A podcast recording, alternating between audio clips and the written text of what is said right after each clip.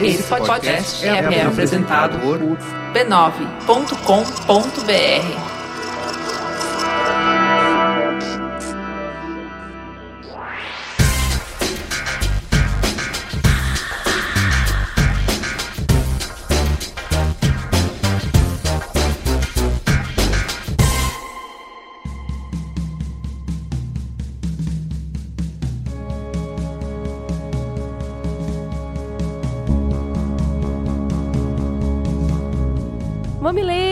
mamiletes, que bom estar novamente aqui com vocês. Eu sou a Cris Bartes e esse zumbi aqui ao meu lado também é conhecida como Juva Lauer. E essa semana tá corrida, essa semana não deu para responder quase ninguém. Semana que vem, se Thor permitir, a gente vai conseguir fazer uma teta redondinha e colocar no ar. É, pessoal, já pedindo desculpa, vocês sabem que a última semana do mês é a semana da teta. A gente tem o material todinho gravado, com entrevistas e tal, mas não deu tempo de editar. Então, assim, pedimos perdão pelo vacilo. Peço perdão também, porque assim, não consegui me preparar direito para esse programa, mas estou aqui por amor a vocês. A gente ainda, né, não tá rica com a parada, então tem que dividir com outras coisas. Mas, ó, não se esqueça, você pode falar conosco pelo Facebook do Mamilos, tem Twitter, tem Periscope no perfil arroba Pode, tem até Pinterest para você ver tudo que a gente indica aqui, inclusive as bandas, e também pode falar com a gente pelo e-mail mamilos@b9.com.br. Além disso, contribuir com esse delicioso projeto no patreon.com/mamilos. E falando em contribuição, a Juliana semana passada diz: ah, não é só com o Patreon que vocês podem contribuir, vocês podem nos ajudar também com braços. Temos mamilos e faltam braços. O que, que aconteceu, Juliana? Uma avalanche de e-mails. Gente, é sério, muito legal. A gente sabia que tinha bastante diretor de arte, designer e tal, por conta de ser hospedado no B9, mas assim, foi muito legal. Agora a gente juntou tudo numa pastinha de e-mail pra gente entrar em contato. Até e... onde eu contei eram 37. Gente, vocês são demais, né? Vocês são sensacionais, vocês vão fazer coisas lindas pra gente. A gente vai organizar esse grupo de trabalho direitinho, entrar em contato, até para não pesar para ninguém, colocar um pouquinho para cada um para ir colaborando. É isso aí. Caio, o que, que tem de bom para essa semana no Som do Mamilos? Olá, personas Corrêne aqui novamente para revelar para vocês quem abrilhantará musicalmente o nosso Mamilos de hoje. Contudo, entretanto, todavia, antes disso eu preciso agradecer encarecidamente ao Vinícius Siqueira, que abriu as portas da empresa dele para eu terminar de editar o programa, né? Já que eu fiquei sem internet em casa. Então, se vocês estão ouvindo este episódio bonitinho hoje, é também graças a ele. E lembrando sempre que se você quiser ajudar o Mamilos a ficar mais belo musicalmente, você pode nos recomendar artistas brasileiros talentosos pelo e-mail somdomamilos@b9.com.br. somdomamilos@b9.com.br. Na edição de hoje nós iremos ouvir o Cambriana, que é uma banda de pop psicodélico lá de Goiânia. Então fiquem aí com Cambriana no Som do Mamilos.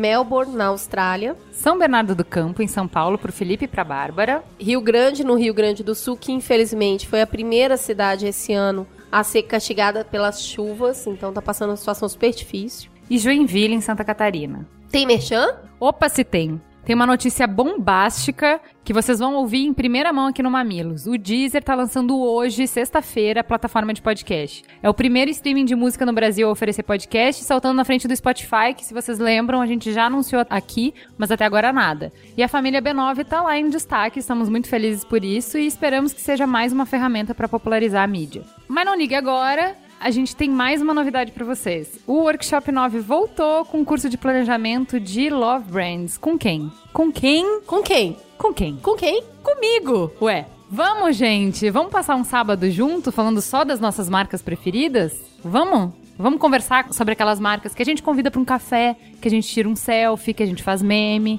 Vamos entender por que, que elas conquistam nossos corações e mentes e descobrir quais são, afinal, as encruzilhadas que separam anunciantes de contadores de história. Gente, a primeira turma são só 30 pessoas e embora o B9 vá divulgar, eu espero muito mesmo ter uma turma só de mamileiros para me acolher nessa estreia. Vamos? Bora lá, hein? Vai ser no último domingo de novembro, na Omelete Inteligência, na Vila Leopoldina, aqui em São Paulo. Gente, não tem muito tempo de inscrição, tem um mês, então corre lá, b9.cm barra planejamento JW. Inscrevam-se, me prestigiem, me ajudem. Vamos lá saber se eu sei mesmo falar sobre isso, porque pelo menos de planejamento nessa vida eu entendo. É isso aí.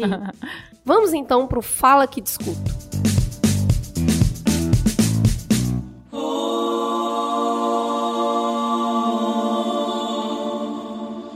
A Luciana Pacheco trouxe um ponto bem interessante, vê só. Já é o segundo episódio em que eu, que sempre me considerei da esquerda, me pego concordando com os argumentos dos liberais da mesa. Muito enriquecedora essa troca de opiniões e não de ofensas. Cada vez mais compreendo que o contraponto é fundamental para amadurecermos nossas ideias e vocês estão me ajudando muito nisso. Então, eu queria aproveitar o comentário da Luciana para falar o seguinte. Eu, Cris Bartz, nunca me considerei nem esquerda, nem direita, nem capitalista, nem socialista. Gente, eu sou a pessoa mais contraditória do mundo. Tem um monte de coisa que eu acho melhor de um lado, outro monte que eu acho melhor do outro lado e eu não tenho a mínima vergonha disso. Então, assim, não adianta alguém querer me colocar rótulo, porque nem eu mesmo sei o que, que eu sou. Então, eu defendo as ideias que eu acredito serem mais interessantes, justas, consistentes, sei lá, o que aquece mais o meu coração. E isso eu acho que não tem rótulo. Então eu tô tipo a, a Luciana aqui. Não, tem co... isso eu concordo, mas isso é de esquerda. Não, mas aquilo eu concordo, aquilo é de direita, você não pode concordar. Claro que eu posso. Eu posso concordar com o que eu acho que eu tenho que concordar. Muito bem. O que, que a Carla Michele Braga falou? Adorei a discussão sobre a questão do prefeito, mas eu ouso discordar da crise em dois pontos. Primeiro, que Macaé não está sofrendo como qualquer outra cidade com a crise. Macaé está fundada, porque era uma cidade muito dependente da Petrobras. A quantidade de demitidos lá é assustadora. Aliás, maus da gente não ter feito essa pesquisinha antes, viu, Carla? Não podemos justificar a redução do salário de um prefeito pelo fato de que o salário mínimo é baixo e a maioria da população ganha pouco. Concordo com os outros membros da mesa quando disseram que o salário tem que ser compatível com a responsabilidade do cargo. Se o prefeito é bom, se é competente ou não, isso é outra discussão. Afinal, ele está lá porque nós colocamos e nós somos culpados quando colocamos alguém despreparado. Essa lógica simplista que a crise usou não deve prevalecer, na minha opinião. Porque se pensarmos assim, Deveríamos reduzir o salário de todas as pessoas qualificadas, o que jamais acontecerá, e nem deve. O salário de alguém está ligado à complexidade do cargo. A diferença entre o gari e o médico será sempre significativa. O trabalho do gari é necessário e honesto, mas exige pouca qualificação. Daí ter uma remuneração inferior à do médico, por exemplo, ou do diretor de uma empresa. Bom, essa aí teta é grande e era a teta desse mês que é pro ar hoje. Então, uh, segura só mais uma semana, galera, que entraremos nisso. E aí, o Humberto, que fez o dever muito melhor que eu, trouxe os argumentos que eu deveria ter trazido. Em um levantamento feito em 2010, temos a seguinte comparação. Para deputados, o Brasil, o custo médio é de 117 mil reais. Na Alemanha, 83 mil. França, 61 mil. Reino Unido, 58 mil. Chile, 45 mil. Só que aqui ainda temos verba indenizatória, auxílio moradia, cota postal, vale transporte aéreo e verba de gabinete. Daí dizer que apenas se ganhar bem é o que vai garantir a sua honestidade e trabalhar bem? Se fosse assim, professor deveria ganhar mais que qualquer funcionário público. Não acredito que seja bem por aí. A Suécia é um dos países menos desiguais do mundo. Lá, um político recebe bem menos que um trabalhador médio e sem regalias. A proposta é clara: entrou na política para servir. O problema do Brasil é que os políticos são quase tratados como superstar, enquanto os outros lugares do mundo, como o Reino Unido, por exemplo, eles usam transporte público, fazem a feira e pagam aluguel. Não acho que a Cris seja socialista nem nada, mas concordo que é bastante desproporcional o valor. E o Guilherme? Ai, meu Deus do céu, não sei nem como agradecer vocês. Nossa, eles começou gritando, mas é sério. Eu fiz o Enem nesse final de semana, meninas, então passei meses e meses vendo vídeo aula online, estudei sobre tudo que vocês possam imaginar, tudo mesmo. Queria fazer uma redação top. Por isso estudei para caralho. Porém, o único conhecimento que me ajudou a fazer a redação foi o podcast 41 de vocês. Ah, eu lá sentadinho abro meu caderno na prova e plau! Tema da redação: violência contra a mulher. Eu quis dar um berro. Porra, eu ouvi o Mamilos 41 semana passada. Puta merda, eu amo a Ju, eu amo a Cris. Beijo pra vocês duas. Pra minha surpresa, plau! O que me ajuda na redação é o podcast do caralho de vocês. Cris, sério, vem cá comigo, deixa eu te contar isso. Eu nunca na minha vida ouvi um podcast. Mamilos foi meu primeiro podcast, fui demitido mesmo, ninguém me ensinou nada. Vi um aplicativo aqui, podcast, ué, o que, que é isso? Fui fuçando e plau, meu Deus, o que, que é isso? Uma teta rosa. Ah, é um podcast, vou nessa então. Taquei o play no podcast de desigualdade social e puta merda, não consegui mais parar de ouvir, não. Na boa, vamos combinar, né? Podcast de vocês é uma puta aula de cidadania. Ano que vem já me decidi. Não vou ver nenhuma videoaula, não. Vou ouvir o podcast de vocês. Ah, e se der pra colocar na pauta, manda um beijo pro meu namorado Lucas. Fala que eu amo ele muito. Obrigada, Ju, Cris. Ei, acabei de me tornar um Patreon de vocês. Vocês merecem, vai. Lindo, Guilherme, você é um Não, fofo. O Guilherme vem aqui traduzir uns 150 e-mails que a gente recebeu. Mensagens, tweets. Trocentos milhões de citação sobre o podcast 41, que foi o tema, que ajudou muito no tema da redação. E eu tava até comentando, várias pessoas. Teve gente que mandou trecho da prova, foto, assim, de que escreveu Mamilos. E eu fiquei pensando na cara da pessoa corrigindo, né? Tipo, what the fuck? Então, Guilherme veio representar todos vocês. Que bom que de uma forma tão significativa a gente fez parte desse capítulo. Que bacana. Eu espero que vocês tenham feito uma boa prova. Muito orgulho de vocês, viu? Porque assim, foi lindo. Todo mundo que escrevendo falando, cara, eu, tipo, zerei a vida na redação, matei a pau, foi bem demais. Então, assim, Teve um cara que ele colocou no Twitter assim: a hora que eu vi o tema, eu falei, me dá mais cinco folhas. Muito bom. As tia morre de orgulho de vocês. Vem cá que a gente quer esmagar de beijo. É, gente, vocês sabem que a gente tem uma política de não falar palavrões nesse podcast. Abrimos uma. Como que fala? Uma. Uma exceção, uma exceção. Não, é uma licença poética, tá? Isso, porque o, o Guilherme tava muito empolgado e foi muito fofo.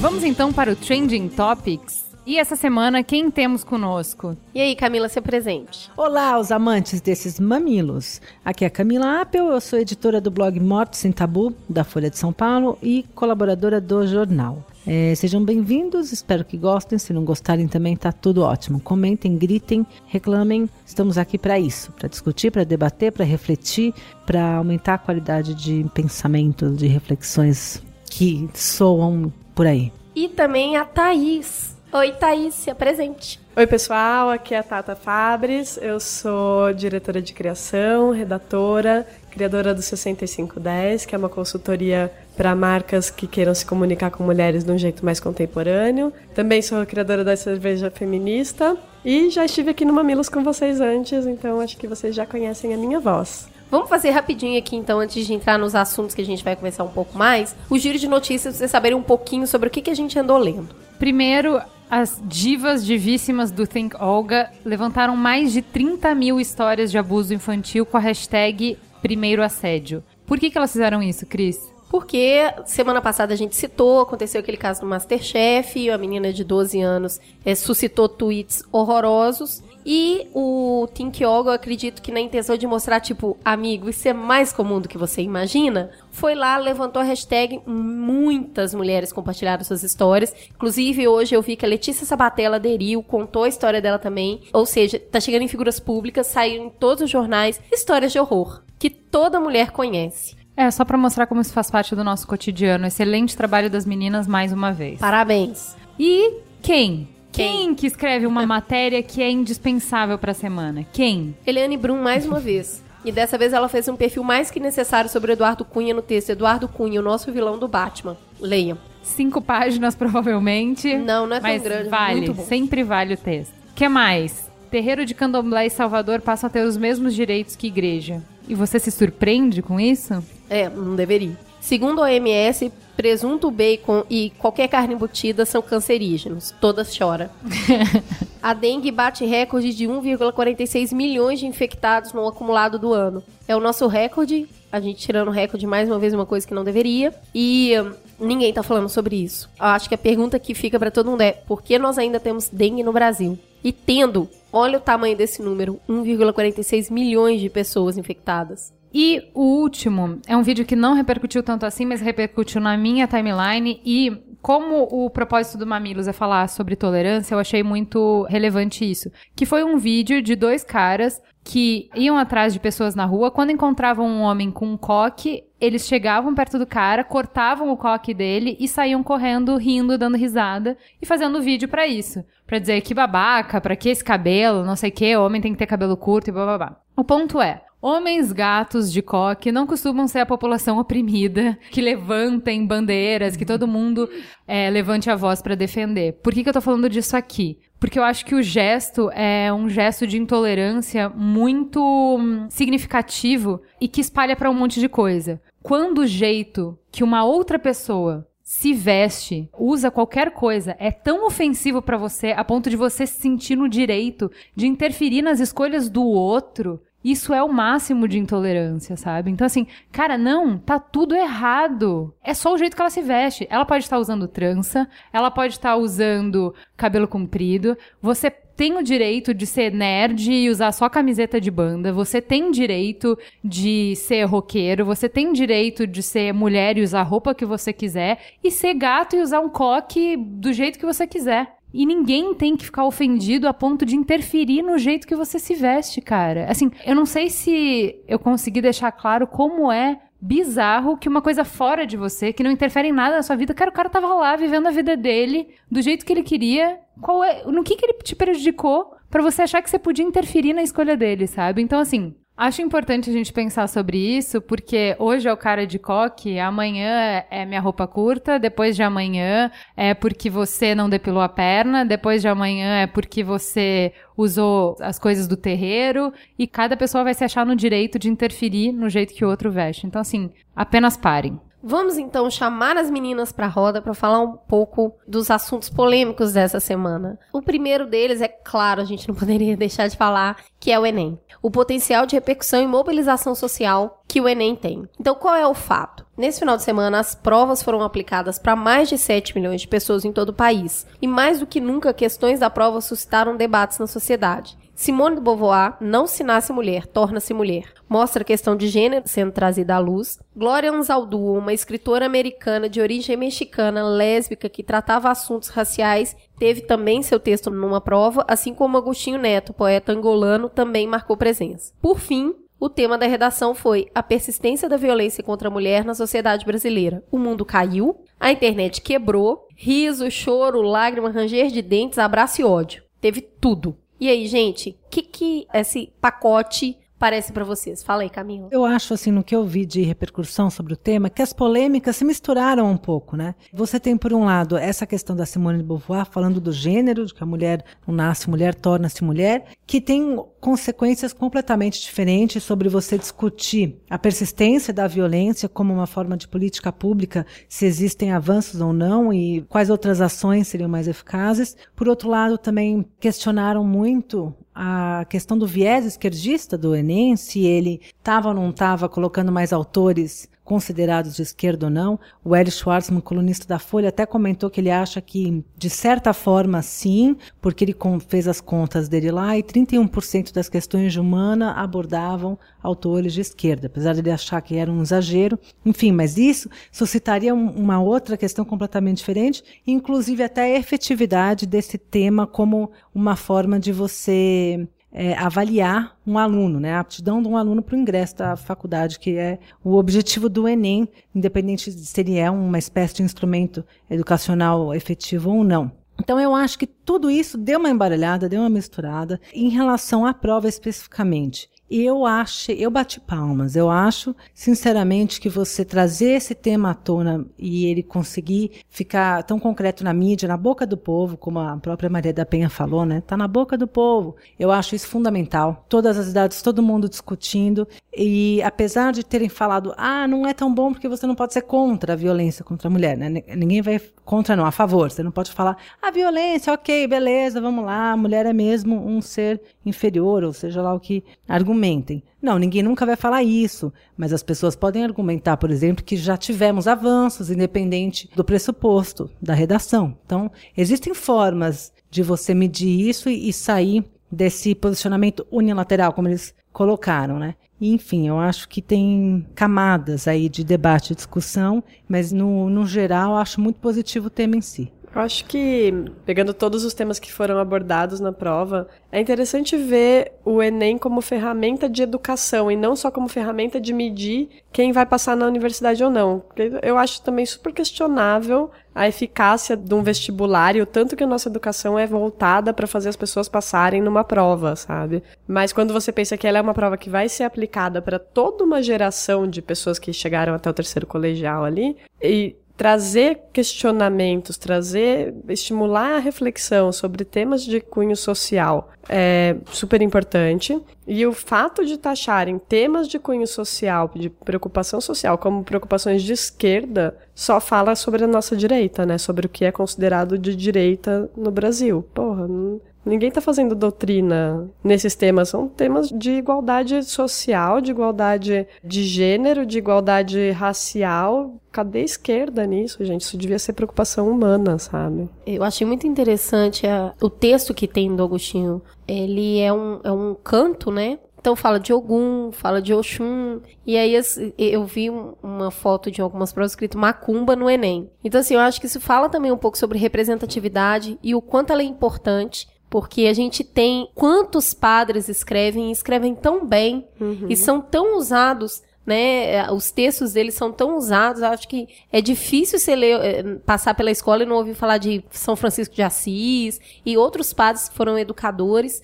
Então, assim, mostra ainda sobre o quanto a gente precisa aprender, sobre a qualidade de conteúdo que se tem acesso. É, e aí tem um ponto eu... interessante sobre isso, Cris, que eu, umas duas semanas atrás eu fui num evento de cultura afro-brasileira e eu vi muitos educadores falando, existe uma lei que permite barra obriga a gente a ensinar a cultura afro-brasileira nas escolas. A gente vai tentar ensinar e recebe processo administrativo de pais e de alunos e da própria escola acusando a gente de ser macumbeiro, sendo que a cultura dos orixás ela é parte da cultura afro-brasileira. Ela precisa ser ensinada na escola e ela cai na prova. Eu acho que o poder de fazer o bem também é o poder de fazer o mal. Então, ao mesmo tempo que o Enem, como ferramenta, consegue influenciar os dois últimos anos né, do, desses estudantes aí no, no colegial, ensino médio, como chama hoje em dia, de uma forma positiva, de trazer os questionamentos sociais, também seria o poder de fazer o mal, dependendo de quem está é, elaborando essa prova. Então, isso também é uma, é uma questão a ser pensada, essa manipulação.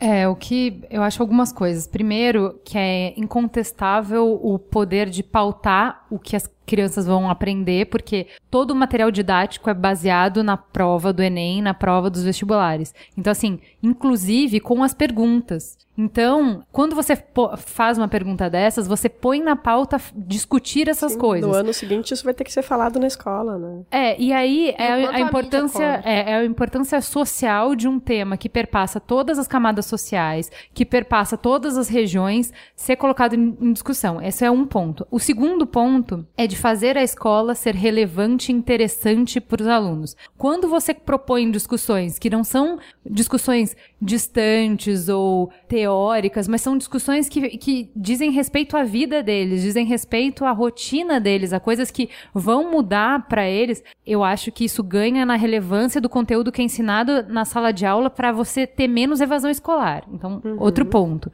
E a coisa mais polêmica que eu acho disso é assim, eu vi algumas pessoas, então, embora eu concorde, tá? Então, concordo, acho lindo que tenham falado sobre violência contra a mulher. Acho que pautaram num tema que é de interesse coletivo de todo mundo, não é esquerda, direita, não é porque é mulher. É porque um tema que é transversal na sociedade. Então, acho ótimo. Mas quando eu vejo gente celebrando, dizendo assim, é isso aí, machistinhas não passarão, entendo que essa pessoa não entendeu qual é o critério. E quando eu vejo pessoas reclamando que é uma visão imposta e que quem não concordar com a visão imposta não vai passar, entendo que essa pessoa também não entendeu. Então, assim, quando eu fiz o vestibular e o meu professor de redação me ensinou, O que eu aprendi é, não importa qual é o, o que, que você vai defender, importa que você tenha bons argumentos e saiba ter coerência dentro dos seus argumentos. Então o ponto é, se você acha que a violência contra a mulher não é um fator predominante, que a violência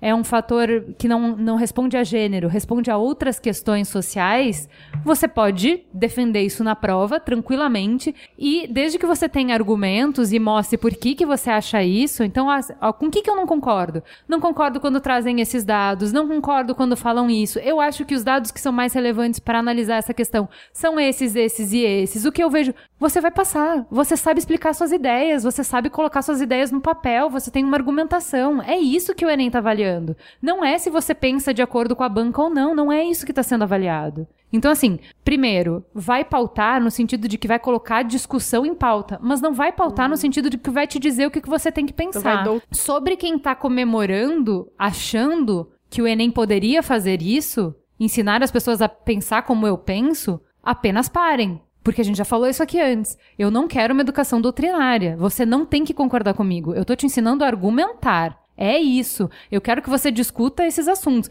mas você não é obrigado a concordar comigo. E aí entra essa questão desses outros teóricos que entraram em outros momentos da prova, que daí sim é certo ou errado, você tem que colocar, mas na prova ele vai perguntar se você sabe qual é o material sobre esse assunto. É a mesma- então, que é, é, olha, então Podia assim, ter uma pergunta sobre nazismo. poderia, Às não vezes, tá ó, dizendo que tá coloca certo. uma frase lá, a, a teoria que Kampf. matar pessoas... O que que ele nananã. fala? É quem? É Hitler? Gente, mas as nananã, perguntas nananã. são sobre interpretação de texto. É possível você ter interpretação de texto sem ter viés? Existe a neutralidade a partir do momento Não. que você recorta um texto e coloca Também lá? acho que não. Não existe. Não, não existe neutralidade. O que não existe é eu vi o tema e a partir daí eu vou mudar minha percepção sobre ele. De qualquer forma, como ele pauta a sociedade, pauta a mídia, a discussão sobre isso fica maior. E aí, o que eu queria trazer de cenário pra vocês é um texto da Carol Achute. Na verdade, é um post que ela colocou no Facebook e eu acho que dá uma boa dimensão sobre isso. Ontem, alguns questionaram a importância do Enem abordar a questão da violência contra a mulher. Fiquei pensativa também. Fiquei tão empolgada em um primeiro momento,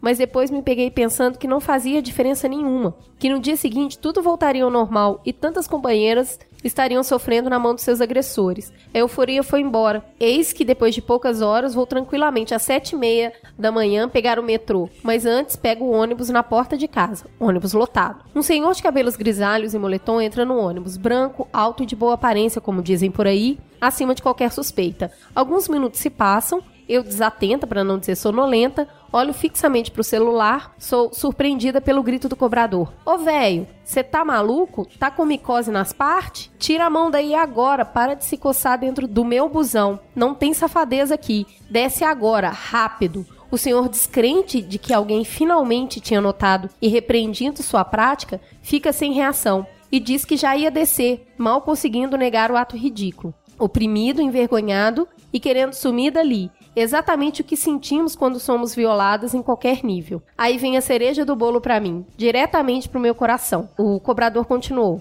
Você tá ligado, não? Todo mundo tá sabendo e tá falando. Até o Enem falou disso, cara. Você tá violentando todas as mulheres desse busão. Mas eu não vou deixar. Falta de respeito. Desce agora, seu velho safado. No meu busão não vai entrar mais. Pensa bem. Olha a persistência e a neutralização sendo vencidas. O cobrador atento conseguiu perceber a importância de fazer o que a mocinha que estava sentada sediada não teve coragem. Palmas, palmas. É o mundo mudando. E o Enem ajuda sim. E a educação transforma sim. Tô feliz. Obrigada, Brasil. Tem um ponto que no dia da prova, o 180 recebeu o equivalente a 15 dias de ligações de denúncia contra a violência doméstica. O ponto da prova é que quando ela entra num processo que atinge tantas pessoas, eu acho que por mais que esteja naturalizado, a pessoa fica no mínimo com uma pulguinha atrás da orelha. Então, Enem pautando a sociedade, esperamos mais o ano que vem, vamos fazer mamilos constantes para que ano que vem vocês fiquem tão felizes e saiam tão bem quanto esse ano. Mas eu acho isso perigoso, né? Quero ressaltar que essa questão de pautar a sociedade, ela é importante tanto pro bem, quanto pode acontecer pro mal. e- Claro. E, manipulado de formas que a gente não. Ainda mais não nos percebe. tempos que a gente vive, né? Ainda mais, a gente tem uma, uma agenda perigosíssima sendo encaminhada por aí, né? Com o Cunha e a patota dele. Então, mas aí que tá. é, se o- a questão não é ideológica, é propor discussões, tá ótimo, bem. Deixa o Cunha propor discussão sobre aborto pra mim, pra você ver. Entendeu? Não tem problema. Propõe que eu quero agora. ver, Propõe. entendeu? Propõe e lê minha redação, fazendo favor.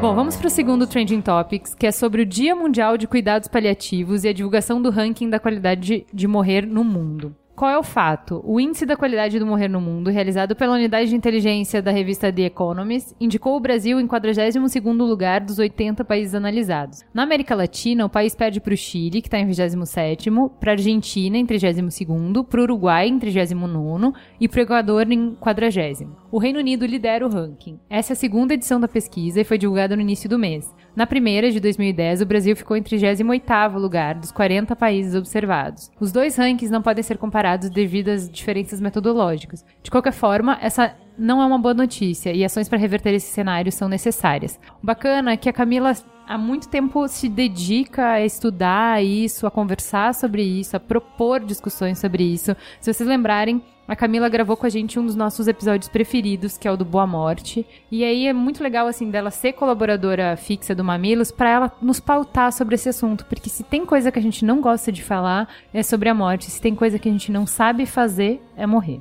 Não, não tem jeito fácil de nascer nem de morrer. Mas aqui no Brasil tá ruim a situação. Principalmente porque, não, não só por uma questão cultural, da gente não falar realmente a respeito da morte, do luto, da depressão, de outras espécies de mortes simbólicas ou não. Aqui, de uma forma bem prática, a gente não tem um suporte de cuidados paliativos, que foi o que o, esse, esse ranking da The Economist levou em consideração para analisar se um país é um lugar decente para se morrer ou não. O que é cuidados paliativos? Cuidados paliativos é uma área de atuação da medicina. Hoje em dia, né, antigamente nem era isso, e muitos dos médicos atuantes nessa área defendem que seja uma especialização ou ainda mais um conteúdo obrigatório na grade curricular. Por quê? Porque todo médico, no fundo, deveria ser formado em cuidados paliativos. Cuidados paliativos é um novo olhar da medicina. Você enxerga eh, pessoas e não doenças. Essa pessoa, esse paciente, é parte de um núcleo familiar. Que, que isso quer dizer? Quer dizer que numa reunião de uma equipe de cuidados paliativos, que é formada por médicos, enfermeiros, psicólogos,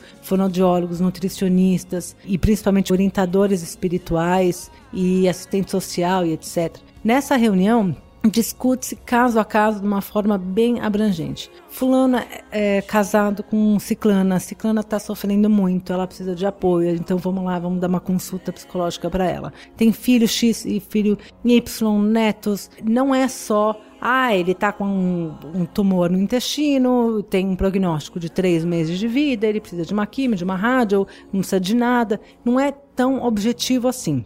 Até porque eles consideram que essas questões psicológicas impactam, né, nas físicas. Teve até uma médica uma vez que me falou que uma senhora chegou com uma tremenda falta de ar e depois da consulta com ela, que na cons a consulta dura muito mais de uma hora, né, dura mais do que qualquer ambulatório tradicional, ela melhorou drasticamente pôde tirar os tubos de oxigênio que ela estava tendo por causa desse apoio. Cuidados paliativos também ajudam no luto. Eles continuam dando esse suporte para a família. E por que, que essa é uma área ainda inexplorada no Brasil? Porque não temos políticas públicas que que falem e tenham uma estratégia única sobre isso. Há muita falta de informação e pouca abordagem na mídia. Né? A mídia fala muito pouco também. Mas Camila, isso. os cuidados paliativos, eles de alguma forma eles aumentam o custo do cuidado com as pessoas, sim ou não? Inicialmente, você poderia dizer que sim, porque as consultas duram mais. Por você ter mais profissionais envolvidos, né? Não, você e tem porque mais, a pessoa você- cuidada, ela vive mais tempo, mesmo Não, que a, a situação dela seja irreversível.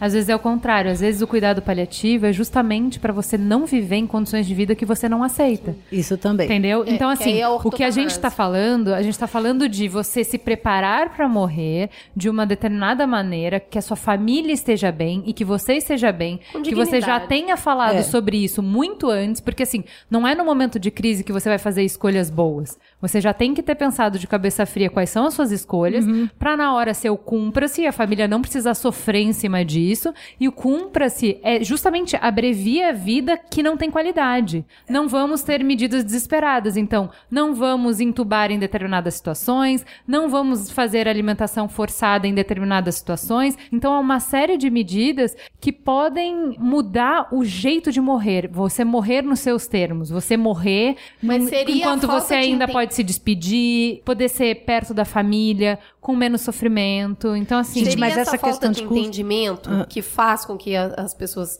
acreditem Também. que não precisa do investimento? Eu, eu acho que o próprio nome não ajuda. Paliativo, na verdade, vem de palium, de, que significa manto, né, do latim. É um manto protetor que simboliza esse novo olhar deles. Mas muitas pessoas acham que paliativo é tipo um remendo, né? Ah, não tem mais o que fazer? Joga a toalha, é um paliativo. E aí, para um parente falar, ih, tô mandando meu pai lá pro paliativo, ele tá dizendo, ah, tô mandando meu pai pra morte. E não é a mesma coisa, porque o, o cuidado paliativo, ele começa no diagnóstico de uma doença potencialmente sem cura. Tipo, um, um tumor inoperável é uma doença potencialmente sem cura. E as pessoas podem viver meses ou anos. Agora, em relação a custo, eu acho importante falar que, a longo prazo, o cuidado paliativo, ele otimiza recursos e custos, porque ele não segue protocolos específicos, como, como a Ju falou, entubar, alimentação artificial e UTI, que são carésimos, ou exames de rotina. Ah, vai lá e bota ele em mil raio-x, mil- porque os, os médicos ganham, né, quando eles mandam fazer esses exames, que é a medicina de mercado. E o cuidados paliativos tenta combater essa medicina de mercado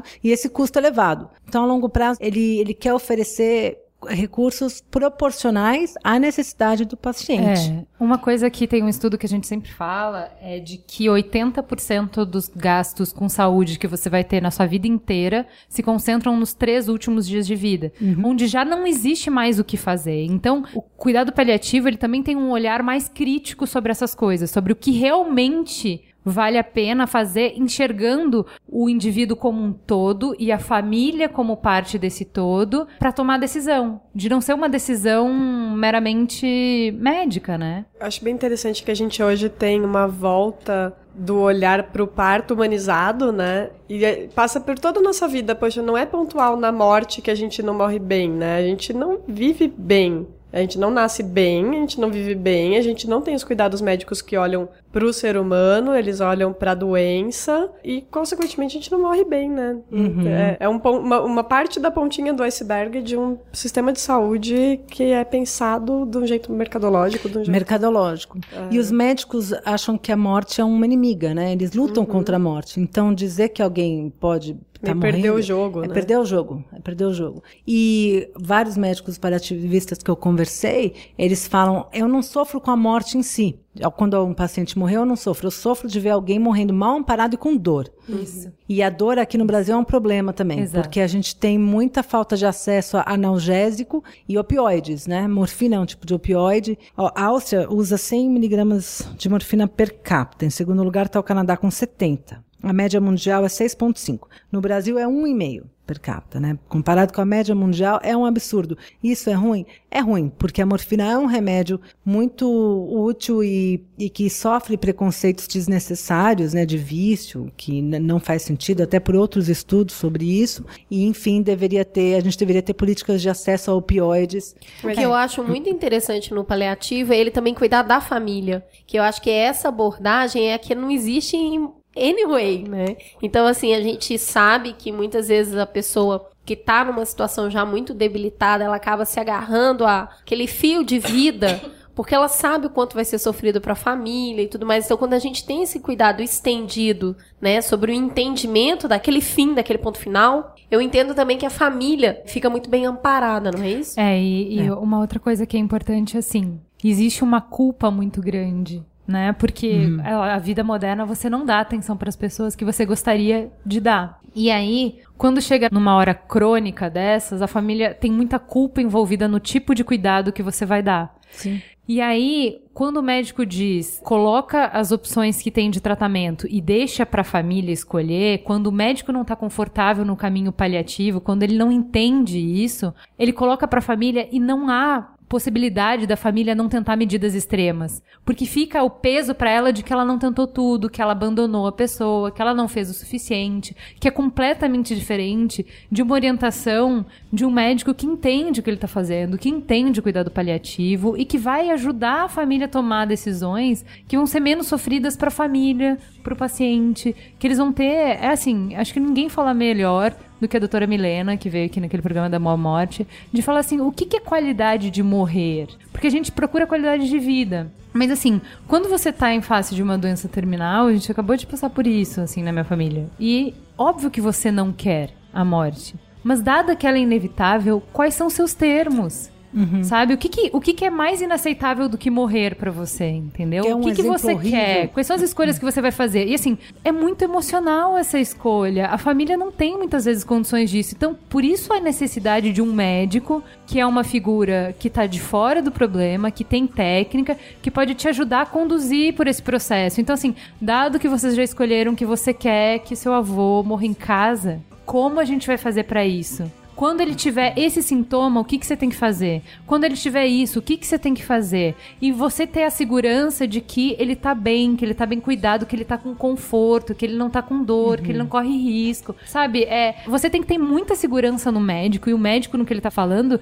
pra você entender que isso é a melhor coisa que você tá fazendo. Senão ele vai ficar no hospital morrendo da pior maneira possível. Eu tenho dar um exemplo? Um exemplo horrível. Um dos sinais da morte é a perda da vontade de comer. A pessoa não quer comer. Em alguns hospitais, o que, que se faz? Enfia um catéter no nariz para alimentação forçada. Pra ele Isso. não morrer de inanição. Para depois a familiar falar pro médico: você deixou o meu pai ou meu avô morrer de fome. Aí aquilo incomoda e o paciente não quer comer porque ele não está digerindo, ele está mal deglutindo. O que, que ele faz? Arranca o catéter do nariz. O que, que o médico faz? Prende a pessoa na mesa. Então você está lá, morrendo, com os braços presos, sendo forçado a comida dentro de você. Como evitar que isso aconteça com você? Existe um negocinho com nome horrível chamado testamento vital. É um instrumento. Faz parte de um conjunto de instrumentos que chamam diretrizes antecipadas de vida. Nesse documento, que hoje em dia ainda não tem poder de lei, mas ele é respeitado sim, é, você pode escrever o que você quer ou não quer que seja feito com você. O benefício disso é tirar o fardo dos seus filhos, por exemplo, né, de tomarem uma decisão que poderia abreviar a sua vida de alguma forma,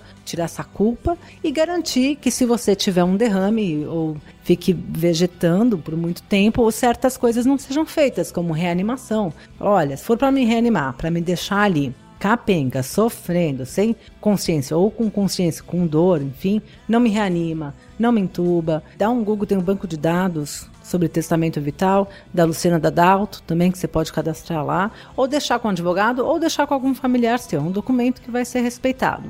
É isso aí. Então, eu acho que a Thaís é, falou muito bem. Não é só aprender a nascer. Não é só aprender a ter uma vida com mais dignidade. É aprender que a única certeza que nós temos é que nós vamos morrer. Então, gente, temos que aprender isso, né? Vamos falar sobre isso, né? Vamos não vamos fugir desse ter uma assunto. doula de morte, né? É. Existe. Mas é, a Existe? doutora Milena Existe? é linda.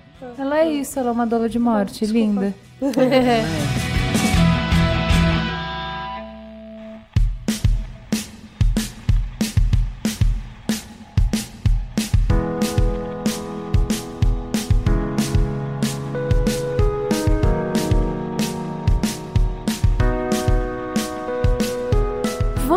então ao Trending Topics número 3, que é sobre. O tema é mau humor corporativo. O fato é que rolou um burburinho esses dias no LinkedIn com um texto que foi bastante compartilhado e mexeu muito com os ânimos. A autora abre o texto da seguinte forma: Fulano, te liguei ontem às 21h30 para solicitar um relatório urgente e você não me atendeu. Sinto muito, chefe. Quando saí às 22h30 daquela reunião, eu não tirei o celular do silencioso. Cheguei em casa e fui dar atenção aos meus filhos que estavam quase dormindo e não vi o celular tocar. Da próxima vez, enfie o celular na sua cavidade, que pelo menos você vai sentir. Nunca deixe de me atender. A partir desse diálogo, a autora traz aí uma série de falas reais sobre fatores que mostram que hoje vivemos no que ela chama de epidemia do mau humor corporativo, com diretores que se julgam deuses e pessoas cada vez menos preparadas para as funções que assumem. É isso, gente. Vocês já sentiram a ira do mau humor corporativo? Eu acho o mau humor corporativo muito leve pra falar do que tá acontecendo.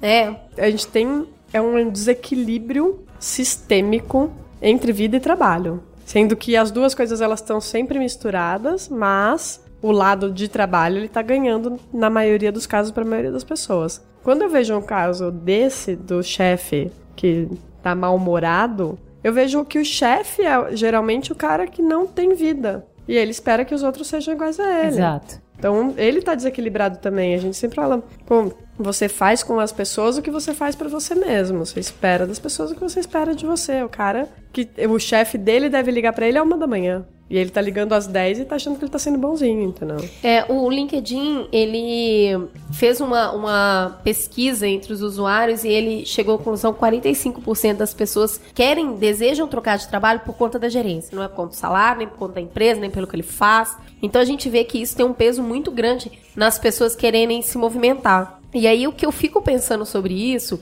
é que, na verdade, em, em nada na nossa formação a gente é ensinado a comandar. A nossa educação toda é a gente é formado para obedecer. E aí se você entra no trabalho, você obedece. E se você obedecer direitinho, fizer tudo direitinho, em algum momento você sobe. E agora, José, você chega num lugar onde você sabe que você está exposto, né? As pessoas falam de você, você precisa tomar decisões. As decisões às vezes são muito difíceis, não são realmente aquilo que você deseja fazer, mas é o que você precisa fazer e aí você não tá totalmente preparado. Será que também não tem esse viés que eu acho que é a insegurança que leva as pessoas para esse lugar? Sabe que nem as faculdades de administração elas ensinam gestão, né? Isso Não. é muito louco. E, geralmente quem é promovido, acho que na maior parte das carreiras, mas em publicidade principalmente, quem é promovido não é o cara que é melhor gestor ou que ele é um líder naquela equipe. É o cara que faz o trabalho dele direitinho. É o melhor técnico. É o melhor técnico, É, só que tem assim. muita diferença entre você ser um bom técnico e você ser um bom gestor, né? Eu concordo plenamente. Eu acho que a gestão, a inteligência emocional são fundamentais e são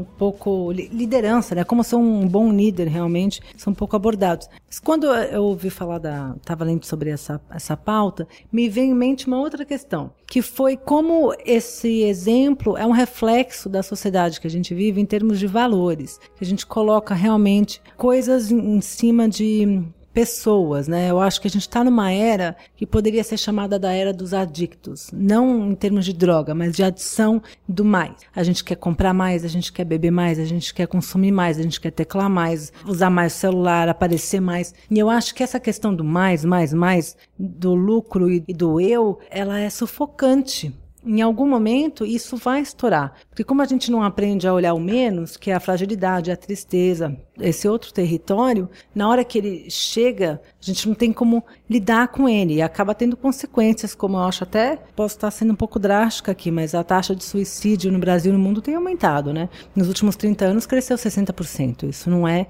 leviano. E, enfim, eu acho que essa, esse reflexo da sociedade como um todo é urgente. Eu até trouxe aqui uma coluna da nossa querida Eliane Brum sobre o sentido da urgência. E eu achei essa coluna demais, porque ela ela fala que a gente vive como se tudo fosse urgente, né, que é a questão do chefe. Como tudo é urgente, a gente perde o sentido de urgência e de prioridades. E o que eu achei interessante que ela falou é que existe um aspecto disso de gozo. Ela chama de gozo, né, do prazer de, das pessoas gostarem de se sentirem necessárias, Exato. Urgentes. É a glamorização do tô ferrado, né? Isso. Todo mundo tá ferrado o tempo inteiro, gente. Não é possível. Para de responder que está ferrado e se ferre menos. sabe? É, Isso mas é, eu acho interessante que, assim, já teve uma época que eu me perguntei se não existia outro estilo de liderança para uma área como, por exemplo, eventos. Eu conheço gente bacana e legal em outras áreas da agência tal, e diretor de eventos, um produtor muito foda, eu só conhecia gente completamente desequilibrada, louca, que gritava, berrava, Gente que é, não ouve mamilos. Zancava as pessoas, sabe? Tipo, humilhava as pessoas que da equipe, é, fornecedor, é, era muito louco de virar à noite e tal. Eu falava assim, gente, esse é o único modelo de gestão que existe para eventos? É, Você não consegue se não for no grito, só porque é uma coisa urgente? E eu acho que tem um pouco disso, Thaís. É uma pressão de que se você não governar pelo medo, se as pessoas não tiverem terror de ti, do teu humor, se elas não pensarem 30 vezes antes de perguntar uma coisa pra você, se elas não refizerem o trabalho delas 30 vezes, porque se você achar um erro vai ser caos na terra, você vai ser fraco, as pessoas vão te enganar, as pessoas vão fazer corpo mole e você não vai conseguir entregar. Então, assim, existem outras maneiras. Hoje eu conheço uma pessoa que faz evento dando risada, o mundo caindo na cabeça dela e ela dando risada, dá bronca quando tem que dar bronca, pega no colo quando tem que pegar no colo, consegue sentar e falar assim, gente, calma, todo mundo agora, respira, agora vamos fazer. Porque assim, não é porque a situação é estressante que você tem que ser uma pessoa estressante, entendeu? Então assim, existem outros modelos de gestão, mas a glamorização Do chefe bravo. não, é do, do terror, por quê? Porque de fato ele funciona. Como resultado de curto prazo, de fato ele funciona. Essa galera que cresceu, que tem um monte de gente muito boa no mercado, que todo mundo tem medo, essa galera entrega evento todo dia. Não é só evento, Tá. eu acho que isso se aplica Tudo. pra qualquer Não, é que área. para as Eu- outras áreas eu já não vejo tanta glamorização, vejo sabe? Diretor de criação. Ah, mas eu conheço tantos fofos. Beijo, César Leite. Conheço. Tem. beijo, Rubens. Beijo, Rico. Ju, é que a gente não tem escola de gestão, como a gente estava falando no começo. Então a nossa escola é o mercado e tem poucos lugares no mercado que formam líderes, são lugares que eh, dos quais muita gente sai também e você aprende por quem está acima de você. Então às vezes é até involuntário. Eu já vi muita gente legal, porque eram pessoas na pessoa física legais, bacanas, reproduzindo esses comportamentos estressantes e de ser um gestor tirano porque o chefe dela era assim, sabe? O chefe do chefe do chefe, todo É mundo. cultura. É cultura. Eu Me- fico, me É veio- cultura do dos nossos mercados, né? Eu estou diretora de criação, né? Eu falo que ninguém é diretor de criação. Ninguém nasce isso. Você chega lá em algum momento da sua vida e fica um tempo fazendo isso. E é uma posição que você tá muito com a cara na janela, né? Você tem uma equipe e essa equipe te traz ideias e você verifica se essas ideias realmente vão corresponder ao que é necessário. Então, na maior parte das vezes, o que você vai é você vai falar muito não. E é a magia tá é na forma como você vai colocar isso. Você pode simplesmente falar não e deixar aquela pessoa sem chão, sem rumo, sem caminho, sem entendimento. Como você pode trazer aquela pessoa para junto de você, levar ela para um outro lugar onde ela ainda não foi e mostrar para ela que ela pode mais. Então, você passa o dia fazendo isso. Tem hora que você erra, tem hora que você acerta, tem hora que, você- que a paciência também escapa um pouco nos dedos, tem hora que você fala um pouco mais, tem hora que um pouco menos. Então, assim, é um jogo que você está lá na frente. Então, quer dizer que você tá muito exposto. A forma como você tá, chegar no café e ouvir que estavam falando de você, isso mexe com o emocional das pessoas. Nossa, muito. E não tem punição, né? A justiça corporativa ela é muito complicada de, de ser levada adiante. Mas me veio à mente agora um filme, aquele Whiplash. Como é que. Sim, Isso. sim. Que fala muito disso, Whiplash. né? Whiplash. Mas ele fala sobre uma relação que é diferente da corporativa, que eu acho que é a relação do pupilo e do mestre. Ah, e qual é acho- o limite entre o pupilo e o mestre? Tipo, se o que eu fizer, os maiores horrores, for pro teu bem, te levar ao máximo que você pode atingir, isso vale? Mas pode ter Mas chefe que acho que justifica Eu não assim. vejo diferença nenhuma. Não vejo diferença nenhuma. Pra mim, o líder e o liderado é o pupilo mestre. É Cara, o... não, há limites, porque uma empresa. os- Não não, sei é. não, Não, é mim não. não, é que, eu, é que eu acho assim, é, não é pessoa física, sabe? Eu sei- é pessoa jurídica e o limite que você como- tem. É por isso que tem tanto processo acontecendo. Justamente porque esse limite não tá tão claro. E eu acho que quando a pessoa fala, eu, eu estou te ensinando, eu estou te ensinando a dar o seu melhor. Quantas vezes eu já vi essa frase? Ela te leva muito pertinho da loucura e da desistência. Muito pertinho. Depende do seu grau de resistência. Eu acho que dá pra guiar pessoas em caminhos mais produtivos, mas eu também não tiro o peso que tem esse cargo, principalmente quando você tá não preparado. Eu queria citar aqui uma frase do John Hoover, que é: quando um chefe está num cargo além da sua competência, se sente inseguro e contrata idiotas como ele. Isso gera um Sim. conglomerado de idiotas unidos para manter o poder. É Tem uma isso aí. teoria sobre isso, né? Que você vai promovendo o cara que ele é um bom técnico até ele chegar numa função na qual ele já não é mais bom. E aí você tem um cara idiota no topo, sempre, sabe? Fazendo funções para as quais ele não tá preparado e nem nunca vai estar. É, eu acho que Ele tem fica muito a ver com cercando formação, sabe? Com tem que ser o papel do, do líder, né? Que até é massacrado isso, mas é muito diferente quando você tem uma pessoa que te inspira admiração e você quer entregar pra ela o melhor porque você quer que ela tenha orgulho de você, daquele que você tem medo e fala lá vou eu e o cara nunca tá feliz. E outra coisa,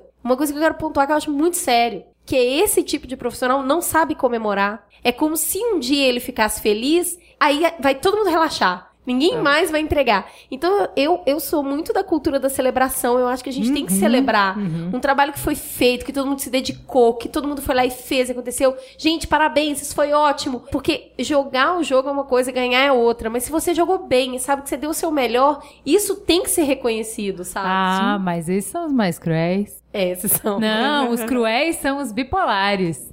Celebre com ele pra você ver. Baixa o bar pra você. Você é a melhor. É beijo na boca. Você é incrível. Mas no dia seguinte, você não é nada. Acaba com você. E essa montanha russa de emoções é que ele te mantém motivado porque você vai fazer de tudo pra chegar no outro dia que você recebe o parabéns. Então, assim, o que sabe celebrar e é bipolar, esse que é perigoso. que algum- Esse que te mantém preso, porque você quer o reforço daquela pessoa. Você quer que ela diga que você fez bem Aquela de pessoa novo. que nunca Você quer- elogia ninguém. né? Isso, É, ela nunca vi fulano Ela- falar é. assim de ninguém, ele só falou assim de você. É A, a. Camila me corrija se eu estiver errada, porque eu tenho a percepção que esse cara que grita muito, que tá sempre muito bravo, eu não consigo achar outra palavra, mas é bravo, e ele fala muito alto, ele gesticula muito, ele é extremamente duro com as pessoas, eu entendo que isso também pode ser um traço de depressão. Eu acho que tem. Ah, tem- com certeza. Aí eu acho que né? o cara tá sempre perto do burnout.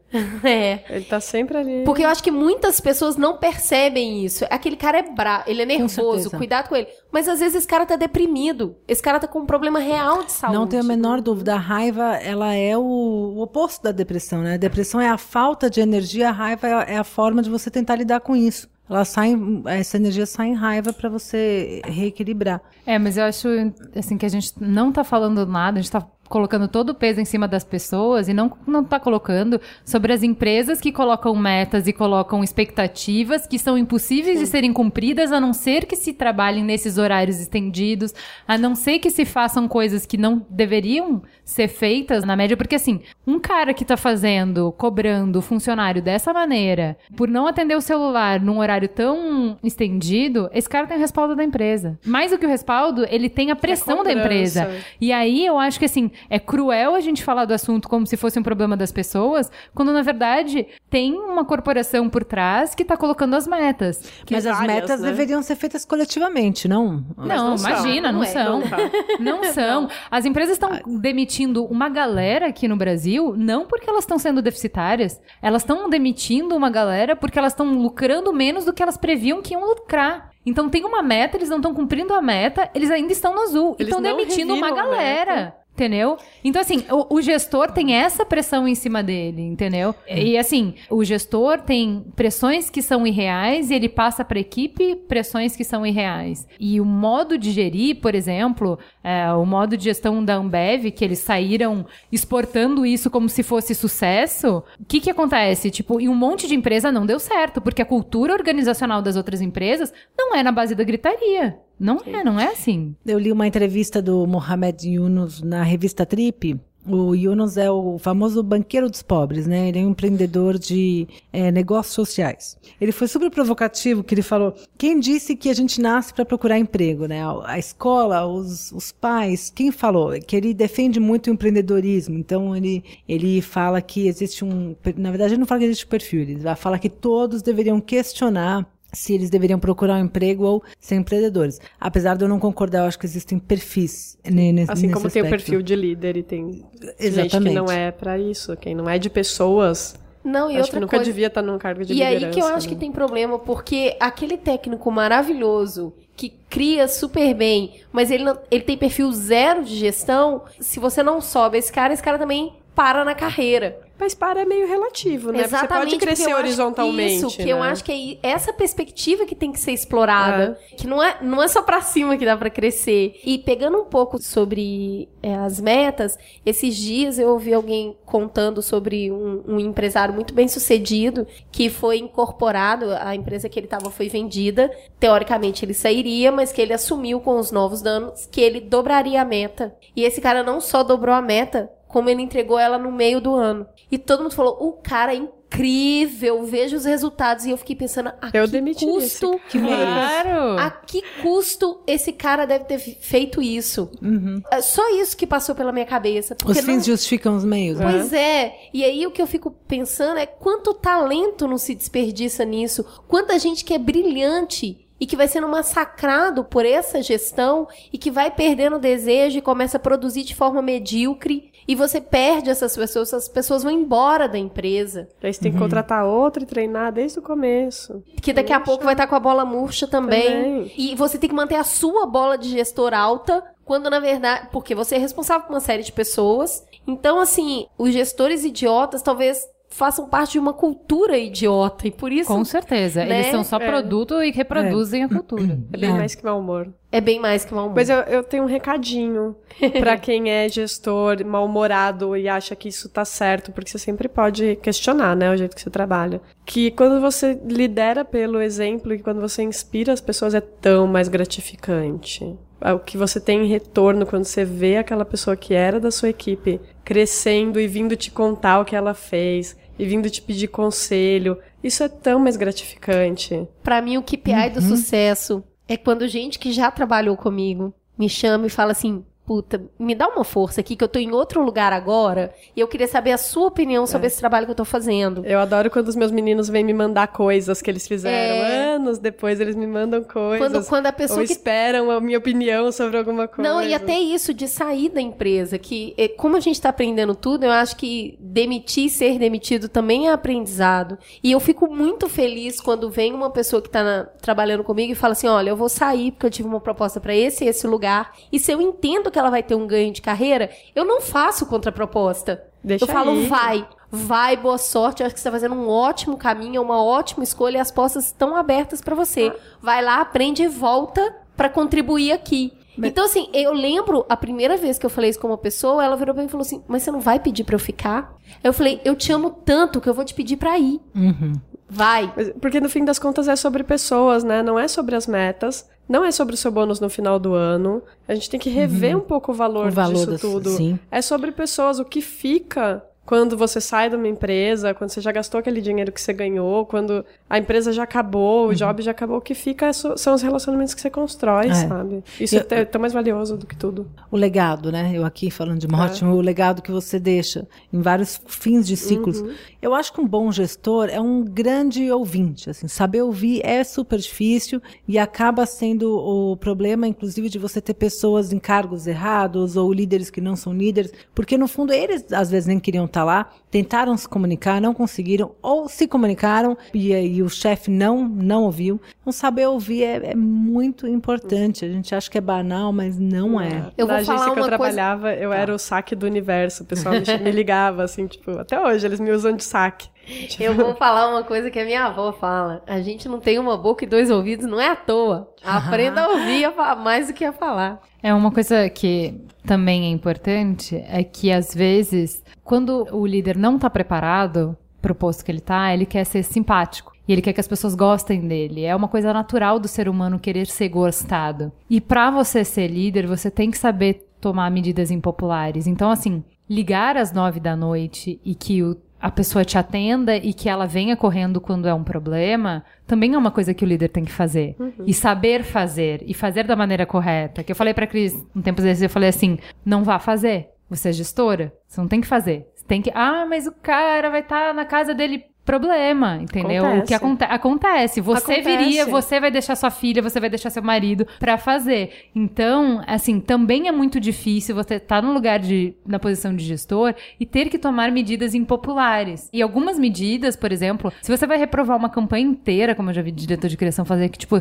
você sabe que a galera vai ter que virar à noite porque foi reprovado e tal, é melhor do que a campanha aí, você perder a concorrência e ter que demitir gente e deixar famílias sem salário. Então, a sua posição é uma posição de decisão que vai impactar na vida de um monte de gente. Se as pessoas vão ter emprego ou não, muitas vezes depende da sua escolha. É uma posição de responsabilidade. Porque as suas escolhas vão ter o. a- no final do dia, são linhas numa planilha. E essas linhas na planilha são as pessoas. Você sabe que se você não, não re- entregar as linhas na planilha, é você que vai ter que dar a notícia pra pessoa. Então, essa posição que é muito difícil de líder, que requer você saber fazer as coisas, medidas impopulares, também é uma posição. Por isso que eu acho que tem que ser valorizada, no sentido de que se ele também não fizer isso, ele também tá te prejudicando, ele não tá sendo seu amigo se ele não te pede pra voltar, ele não tá sendo seu amigo se ele fala que teu layout tá bom quando não tá. Ele só tá prejudicando a tua carreira. Então, assim, é uma posição difícil falar as coisas difíceis, só que tudo tem jeito. Eu cheguei a diretora de criação com 25 anos. Tava preparada pra isso? Zero. Nossa. Tinha a menor ideia do que eu tava fazendo. Eu fui estudar. Só, eu só podia fazer isso. Eu só sabia É. fazer isso também. E outra coisa, eu acho que a gente não tá falando do que precisa ser feito, mas sim de como isso pode ser feito. As pessoas, quando elas entendem a sua forma de trabalho, é muito natural você falar: eu preciso que você trabalhe esse final de semana, eu preciso que você fique até mais tarde, e ela fica. Eu já tive pessoas Não é na um equipe que eu tinha terror. que falar, pelo amor de Deus, não trabalha no É. final de semana. Porque a pessoa, pedindo. ela percebe, ela olha pra você e ela entende que aquilo é justo. Que aquilo não é uma exploração, porque você não faz disso uma rotina. Você não vai largar ela sozinha. E outra coisa, porque ela entende que você tá lá com ela. E ela quer ser imprescindível, né? Ela, ela quer Exato. ser Se- necessária. Se, você não tá batendo o bumbo, não adianta, amigo. Não é toma aqui e sumo, entendeu? E É uma é, é- é ilusão. isso que a gente chama de equipe, né? Né? Eu acho que essa questão de, ser urgente, imprescindível, é uma ilusão, né? Todo mundo é substituível, então não é... É, mas é- é- esse pedido de urgência é, é muito complicado, né? Pessoas, assim, porque eu acho que foi sobre isso que a menina tava falando. Sobre chefe que te manda uma mensagem e fica enlouquecido, mesmo no horário de trabalho. Podia ser, ter sido às três da tarde, Cris. O chefe que manda uma mensagem e às 13h15 você não respondeu, ele manda outro e-mail. Às 13h30 você não respondeu, ele manda um e-mail copiando Deus e todo mundo, como se você, tipo, estivesse ignorando ou sentado no problema e tal. Todo mundo já teve esse chefe, todo mundo já sabe quem é esse chefe. E assim, acho que o questionamento dela era tipo, que cultura corporativa é essa que essa pessoa não é tida como louca? Que a empresa não enxerga essa pessoa. Olha, essa pessoa tá desequilibrada, ela não tem perfil de liderança, porque ela, ao invés de conduzir as pessoas para solucionar problemas, ela deixa todo mundo querendo Ela é barata tonta. Ela é o problema. Mas se questiona Mas um pouco é os chefes, dia- não? No mundo corporativo. Então, no Brasil, tem um dado interessante sobre isso, que no- o Brasil é um dos países que menos se questiona o chefe. Quem é que Da fiscaliza os mesma forma, é, da mesma forma que no Brasil é uma das culturas que mais se misturam a vida pessoal com o trabalho. A gente é muito passional, a gente fica amiga das pessoas no trabalho. A gente casa com as pessoas no trabalho. Então mistura-se muito as coisas e tem essa questão da subserviência. De muitas vezes a pessoa também não se colocar. E isso é muito ruim, porque da mesma forma como você tem um chefe que não tá te inspirando, que não tá te trazendo, você também não se coloca numa posição de ajudar aquela equipe a subir. Tipo, ele é meu chefe, se ele não sabe, então o problema é dele. Então a gente tá falando dessa cultura que a gente vive hoje em sociedade como um todo, que é do individualismo, que é da cultura ao ódio, que é da cultura ao grito. Eu acho que as empresas só estão refletindo o que a gente tá vendo aí em todos os outros setores da vida. Então, mas eu acho um, um barato quando você tem um chefe que, tipo, ele te contrata pra uma coisa e ele não quer ouvir tua opinião. E aí você fala, cara, é muito mais barato pra mim ser padre. Você fala uma coisa, eu falo amém. É muito mais barato. Você não precisa pagar uma pessoa que nem eu que eu te diga amém. O meu salário é pra eu te mostrar, cara, você tá errando aqui, você tá errando aqui, a gente vai pra cá, a gente vai pra lá. Então, assim, pra uma empresa acaba sendo muito caro uma pessoa que quer impor a visão dela se ela tem 10, 15, 20 abaixo dela. Né? Então, assim, eu não sei. é, eu acho que a crítica dela foi, foi muito boa pra dizer que é um problema. Ela não tava criticando lideranças. Ela estava criticando cultura corporativa, de a gente não ter limite, da gente é, achar que tudo bem a qualquer custo, em qualquer horário, que não há limites para intromissão da vida, que não tem um horário que as pessoas estão à sua disposição. Elas estão à sua disposição qualquer momento da vida. É essa a crítica. Não era liderança, era sobre cultura corporativa mesmo. E eu acho que isso tem sim bem mais a ver no Brasil, porque em outros lugares está mais claro a separação entre, olha, eu estou à sua disposição até esse horário. Depois desse Escopo. horário eu não sou, não sou seu. Eu não te pertenço. a minha Exatamente, vida é não é sua. Eu estou à sua disposição de tal horário até tal horário. É isso, gente. Vamos então encerrar o job e vamos pro farol aceso? Então vamos lá.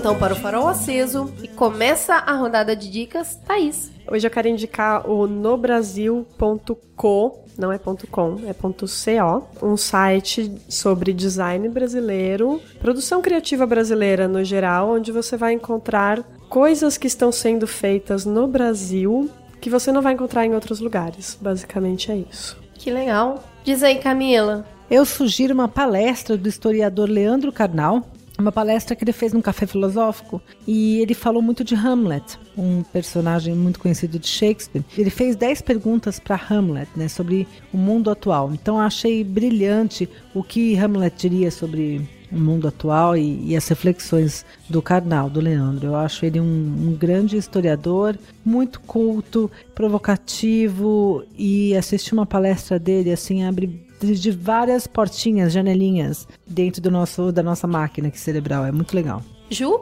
Eu tenho procurado escutar os podcasts que vocês escutam, que eu vejo que os nossos ouvintes é, nos marcam junto e tal. Eu tenho procurado escutar. E uma coisa que me incomoda é como vários repetem o mesmo formato. Então, as mesmas claques, as mesmas piadinhas, a, me, a, a, mesma necessidade de ser engraçado todo o tempo, o mesmo formato e tal. E isso me incomoda um pouco. Quando eu passo desse incômodo, às vezes eu gosto do conteúdo tal, e, e pago esse pedágio para eles de continuar ouvindo, apesar dessas coisas que me incomodam. E aí, por conta disso, eu lembrei de indicar para vocês um podcast que faz muito tempo que eu tô pra indicar que é muito legal, eu já indiquei no Viber pra galera que tava lá, que chama Discoreografia, Música, Dança e Blá Blá Blá. Ele é da Elizabeth Finger, que é uma coreógrafa, então ela é dançarina, ela entende muito sobre isso e tem uma coisa que poderia ser menos propícia para a mídia de áudio do que dança, do que coreografia. Como que ela pode fazer um podcast sobre uma coisa que é tão visual? É um contrassenso, certo? E ela faz um. Olha que lindo! Ela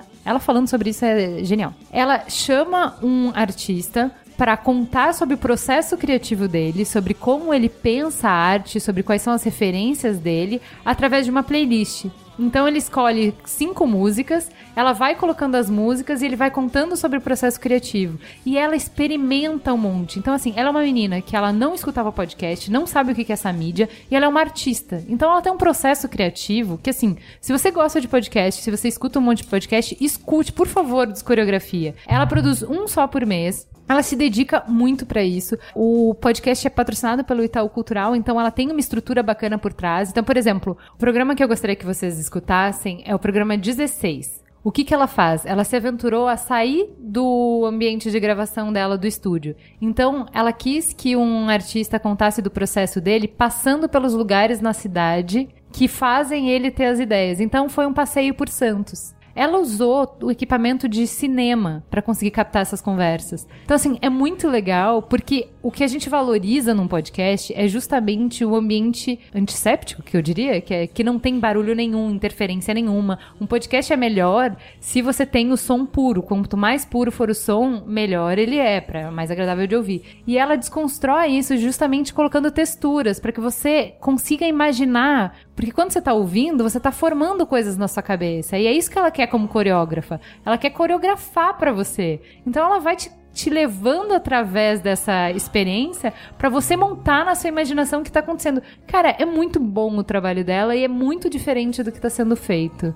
Vale super a pena para quem gosta de arte. Eu não entendo nada de dança, eu fiquei super interessada, adorei. É trazer um universo completamente novo que a gente não acessa de outra maneira, né? A dança ainda é uma coisa um pouco é, fora do popular, assim, né? Então, ela torna isso muito popular, muito íntimo, muito pessoal. É muito bacana. Discoreografia. Bom, eu tava pensando que eu ia indicar para vocês se seria dar uma volta na Telha Norte, na Leroy Merlin, porque minha vida tá um caos ultimamente, eu só vou de um lugar desse pro outro. Mas para não ser totalmente sacana, eu vou indicar um, uma coisa diferente aqui, que talvez a maioria já tenha visto, mas é o novo videoclipe da Adele, Hello. Não vejam vou... no trabalho, não vejam Eu vou falar para vocês indicarem eu vou indicar isso pra vocês, porque pra mim a Adele, ela consegue fazer você chorar sobre um pé na bunda que você ainda nem tomou. Ela é muito diva, o clipe é, é tipo... Tem muito tempo que eu não vejo uma coisa tão bem produzida, sabe? Toda a luz, todo o lugar, tudo que foi feito foi cuidadosamente pensado. Você vê que foi um produto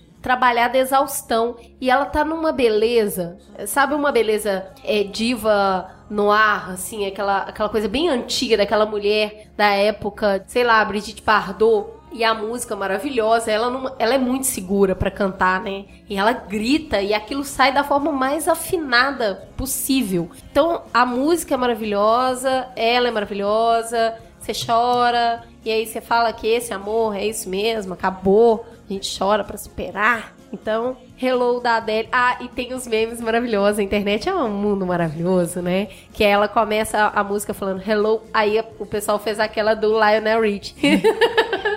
Ele fala Hello do outro lado, né? Então, então já tem um monte de brincadeira engraçada, mas a verdade é que o clipe é maravilhoso. Assistam. Ah, posso sugerir um clipe? Claro. Chandelier da Cia. Não é novo, mas. Ah, a Cris tem que adora. Toca aqui, amiga, que a, a Juliana não entendeu, foi nada. Tem que ver. Você não gosta? Não, eu preciso ouvir muito de coreografia pra ter sensibilidade artística e Né? Eu quase apreciar choro, esse... eu, acho quase choro. também. Aquilo Tem pra uma mim é catarse. magnético. É uma catarse. Eu fico assistindo aquilo em looping, saca? É, também. Mexe Igualzinho. com, comigo. Comigo também. Mexe com uma eu que não sou eu, inclusive. É uma coisa louca. É. Gente, Chandelier da Cia. Temos mais um programa. Muito bem, gente. Obrigada, viu? No amor e na raça, tá aqui mais um. Fica gostosa a sensação de ter feito mais um Mamilos. Obrigado, meninas. Obrigada, gente. Valeu. Valeu, gente. Beijão. Beijo.